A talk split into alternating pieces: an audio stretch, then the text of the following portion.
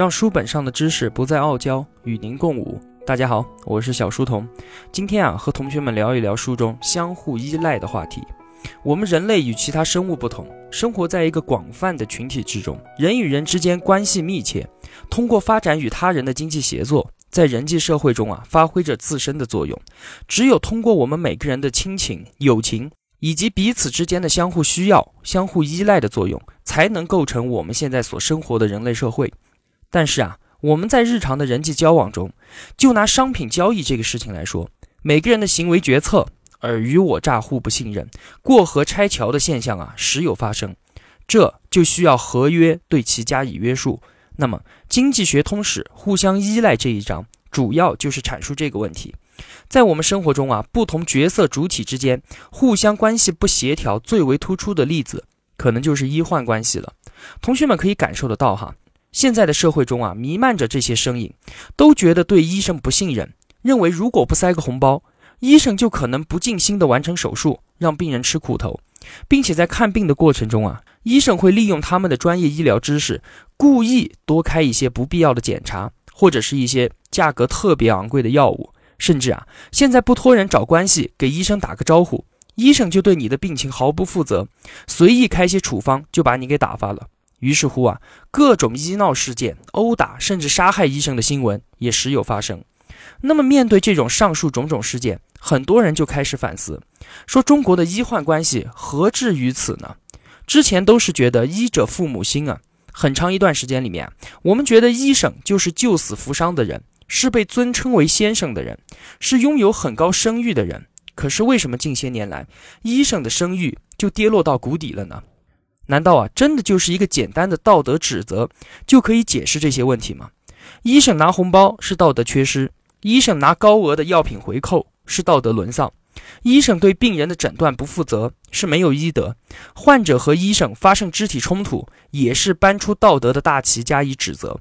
但是啊，仅仅停留在道德标尺评判对错的阶段，是不是显得太苍白无力了呢？我们看看啊，从经济学的角度，能不能找到问题的根源，并应用经济学的方法给我们指出一条出路呢？那好，我们就来看上述的问题啊，都来源于信息不对称。有些事情医生知道，而我们患者并不知道，这并不奇怪。奇怪的是啊，我们如何克服并建立互相信任的机制？来促成双方都满意的交易。刚才我们说的问题，可以把这些问题都归结叫做诱导性需求。意思就是说，有大量的医疗服务其实是病人不需要的。医生之所以诱导病人购买这些服务，只不过是在利用医患之间的信息不对称来赚钱。所以很多人认为，只有让国家来供养医生，让病人看病吃药全部免费，用这种办法切断医患之间的买卖关系。才能避免信息不对称带来的陷阱，彻底消除医疗领域的欺诈问题。这一派观点啊，先放在这儿，我们先不急着推翻它。首先，我们明确哈，医疗它就是商品，这个没问题吧？同学们已经知道哈，任何东西都不能因为它和道德或者和生命这些看似高尚的问题有紧密联系，那就把它特殊化。春运的火车票如此，道路如此，医疗也是如此。既然医疗是商品，那么它就必须服从经济规律。医疗服务啊，它必定消耗人财物，而且培养一个医生也需要花大量的费用和时间。医疗服务的质量虽然一直都在不断的进步，但是啊，肯定还是有优劣之分。那么，就算医疗资源并不稀缺，人们对医疗服务的需求也还是会无限的扩张。我们要把医疗服务一分为二来看。一边啊叫做特定医疗服务，那么另一边呢叫做抽象医疗服务。患者对前者的需求是有限的，而对后者的需求是无限的。这个话怎么说呢？以吃饭为例，人们对于馒头的需求是有限的，可能吃三个我就吃饱了，我不需要再吃了。但是啊，我们对吃饭从来都不局限于馒头，我们会想着吃肉，想着喝酒。从这个角度来看，人们对于营养和美味的需求就是无限的。那么回到医疗领域，我们对某种药物和手术的需求肯定是有限的。感冒好了，我就不用再吃抗生素了。我女儿顺利生下来了，那么我老婆就不需要再做剖腹产了。确诊我得的是一般的感冒，那我就没有必要再去抽血化验啊。这些啊都是特定的医疗服务，所以我们对它的需求肯定是有限的。那么抽象医疗服务是什么呢？比如说我要增强体质，我要减少生病的痛苦，我要延年益寿，甚至我要长生不老。那么我们对这些的需求啊，都是无限的。在现实的生活中，我们遇到的问题就是抽象医疗服务经常得不到满足，而医生啊又故意向我们提供实际并不需要的特定医疗服务，这是为什么呢？薛兆丰告诉我们两个原因：第一个，因为医疗行业管制的太多，扭曲了医生正常的行医模式。听见没？薛教授说的是啊，管的太多，而不是管的太少。第二点，因为医疗行业缺乏自由竞争。才会出现信息不对称的市场长期存在而得不到校正的情况。那么，医生向我们提供不必要的服务，这种典型的搭售行为，其中的一个原因就是政府对医生诊断报酬实行价格管制的结果。医生看病，他卖的就是诊断，诊断其实就是一句话：吃药或者不吃药，开刀或者不开刀，大事儿还是小事儿。医生的诊断本来就应该得到充足的报酬，用挂号费的形式支付掉。可问题是，现在的挂号费是受到严格管制的。打个比方，如果政府对房租进行管制，将一千元的房租要压到八百元，那么房东肯定就会想方设法的搭售一把两百块钱的钥匙。这个道理大家可以想得通吧？所以啊，要抑制医生的搭售行为，关键的是解除对挂号费的价格管制，让诊断的质量和报酬相关。医疗作为商品，要消除医患之间的信息不对称现象，恰恰还是要借助市场，要尽量的促进各种市场机制的自发完善。解铃还需系铃人，而不是像之前说的切断买卖双方之间的利益联系。医生的搭售行为啊，还有另一个重要的原因是，政府管制带来的公费医疗，往往使得很多病人看病对自己的花费不是十分的敏感。毕竟看病的绝大多数啊，都是由政府来承担的。到医院看病，医生就会问你啊，你是自费还是要刷医保卡？公费医疗又为医生开出大药方提供了绝佳的土壤，给你开个感冒药的时候啊，顺便再给你开点人参补补，反正花的都是国家的钱，喂肥的是医院还有医生的腰包，那么何乐而不为呢？是不是？那么薛兆丰说到的另外一点，就是解决市场缺乏自由竞争的问题。大经济学家弗里德曼曾经提出过啊，用互相竞争的连锁医院品牌来替代垄断的行医执照的意见。这里的垄断说的就是我们讨论过的行政垄断。众所周知，发放行医执照是医师行会的行政垄断特权。你当医生，你要持证上岗啊，你拿不到证，那对不起，你就拜拜。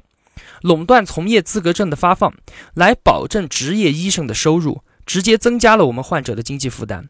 弗里德曼啊，主张把市场的大门打开，让不同品牌的连锁医院自行承担品质检验、成本核算、售后服务等职责，让他们在市场上竞争，从而降低病人的经济负担，并使医院有动力持续提供高质量的医疗服务。弗里德曼的构想啊，涉及很多细节，我们就抽出其中一个来说一说。我们聊聊抗生素的使用问题。现在滥用抗生素，我国非常普遍。滥用抗生素会使得我们病人的抗药性提高，为病人未来治病埋下隐患。然而啊，医生为了显示药到病除的本领，就不惜滥用抗生素。这是今天的医生对明天的医生的外部副作用。市场经济的解决之道就是内化外部性，意思就是啊，要让今天的医生，同时也是你明天的医生，或者让今天的医生和明天的医生同属一个大的连锁医院。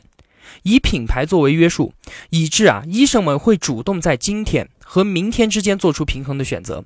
用这一针抗生素，到底是今天就给你打呢，还是等你到下次病更重的时候再给你打？这样啊，你才能获得最优的治疗方案。医生如果通过诚实的出售诊断服务，正大光明的赚钱，他们不仅不用搭售，而且得承担搭售所带来的毁坏自己声誉的副作用。今天的搭售行为就会使得医生未来的收入受到损失。尽管医患双方的信息不对称，双方存在不信任，但是啊，只需要引入市场机制，就能够在双方交易中更好的发挥人性的一面，抑制纯粹逐利带来的互相伤害。而传统的市场机制看上去是通过引入政府力量维护了双方的利益平衡，实际上啊是扩大了彼此之间信息不对称，反而导致医患关系的持续恶化。另外啊，还有一个有意思的事情，二零零八年我国发生了三鹿奶粉污染事件，这个同学们肯定都知道哈，很多喝了三鹿奶粉的婴儿啊被发现出现了肾结石的问题。直接导致四万名婴儿的死亡。那么经过调查，原来是奶粉里面含有化工原料三氯氰胺。当时啊，六十六岁的三鹿集团董事长田文华女士也被判处无期徒刑。这些都是人间悲剧，无数的家庭承受了巨大的痛苦，整个社会也为此付出了巨大的代价。我们要说的不是这件事儿，而是在此之后，二零一一年，我国修订了生乳质量标准，将每毫克生乳细菌总数上限从五十万大幅度的提高到了两百万，蛋白质含量呢，从二点九五克下调到了二点八克。那么这个消息一出啊，传来骂声一片。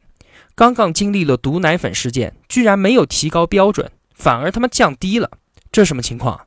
这个时候啊，薛兆丰站出来说话了，他说啊，恐怕这是我国政府管理理念的进步啊。这话怎么说呢？我们来看哈，为什么会出现毒奶粉事件？因为当时的奶源来源很大一部分是散养的奶户。一般来说，大的农场因为技术规模的原因啊，奶质完全可以达到国家标准。但是啊，提供低奶质的散养奶户就不一样了。当他们的牛奶完全达不到国家标准的时候，怎么办呢？一个方法是倒掉，另外一个是添加三氯氰胺，使得蛋白质含量可以通过标准。而在市场上的散养奶户往往都是选择了后面这个办法。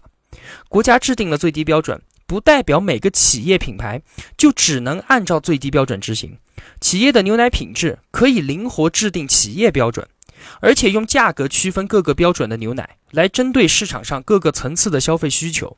所以薛兆丰说啊，降低硬性质量指标，既有助于降低厂商掺假的积极性，也不妨碍厂商去提高产品质量。而只要消费者能够明确的辨识质量的差异，并且乐于为提高的质量买单付账，那不就 OK 了吗？还有啊，对于产品的质量来说，真的是越高越好吗？这其实不符合我们的社会事实啊！产品的质量是复杂的问题，讨论的起点是我们到底要什么。伪造关乎诚信，劣质关乎技术进步，均质关乎消费者的预期，高质量关乎成本，性价比关乎收益和成本的均衡。对待生乳国家标准的问题上啊，就是要把焦点放在你到底是要伪造还是要劣质的问题。只有先从最低标准层面解决了伪造的问题。后面才有企业标准解决劣质、高质和性价比的问题。那我们就来深入聊一聊质量。在一九七六年的时候啊，弗里德曼在康奈尔大学给大学生做演讲。那么一个学生站起来提出了一个问题，他说：“某个汽车公司生产的汽车，在这个油箱旁边啊加一块挡板，只需要十六美元。但是呢，如果每张车都加这个挡板，那么增加的成本就会很高，以至于新增的成本已经超过了制造商在意外事故发生时所必须支付的赔偿。那么制造商就不会去增加这块挡板。然而生命无价，所以在这位学生看来啊，他觉得这个厂商就是无良厂商，这就是一个市场失败的例子。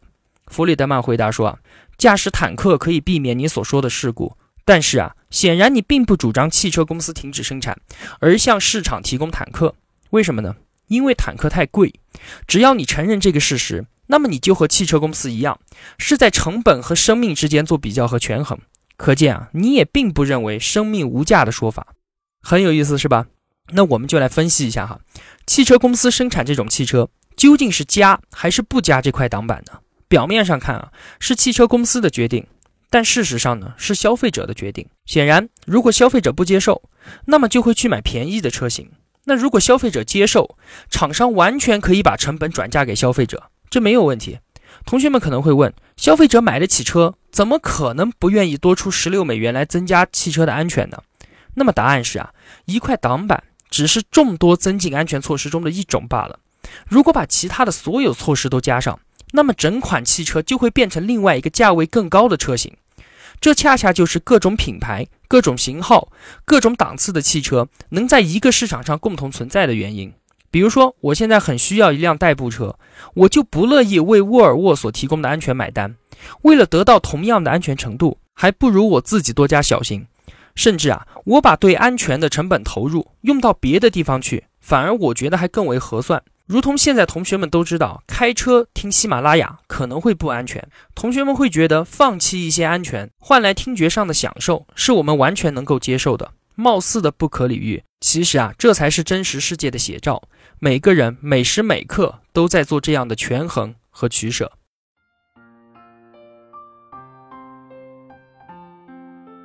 小书童不才，在您面前献丑，只愿与您结伴而行，让求知的路上不再孤单。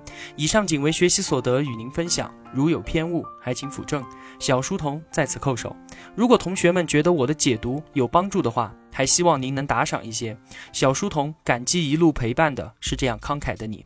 我的音频节目和读书笔记的首发平台是小书童微信公众号。您愿意与我们结伴而行的话，请打开微信，搜索“小书童”三个字，小是知晓的小。也欢迎您到 QQ 群里面和我们互相交流。一样的，搜索小书童就好了。我们在这里期待与您美好的相遇。好了，让书本上的知识不再傲娇，与您共舞。小书童与您不见不散。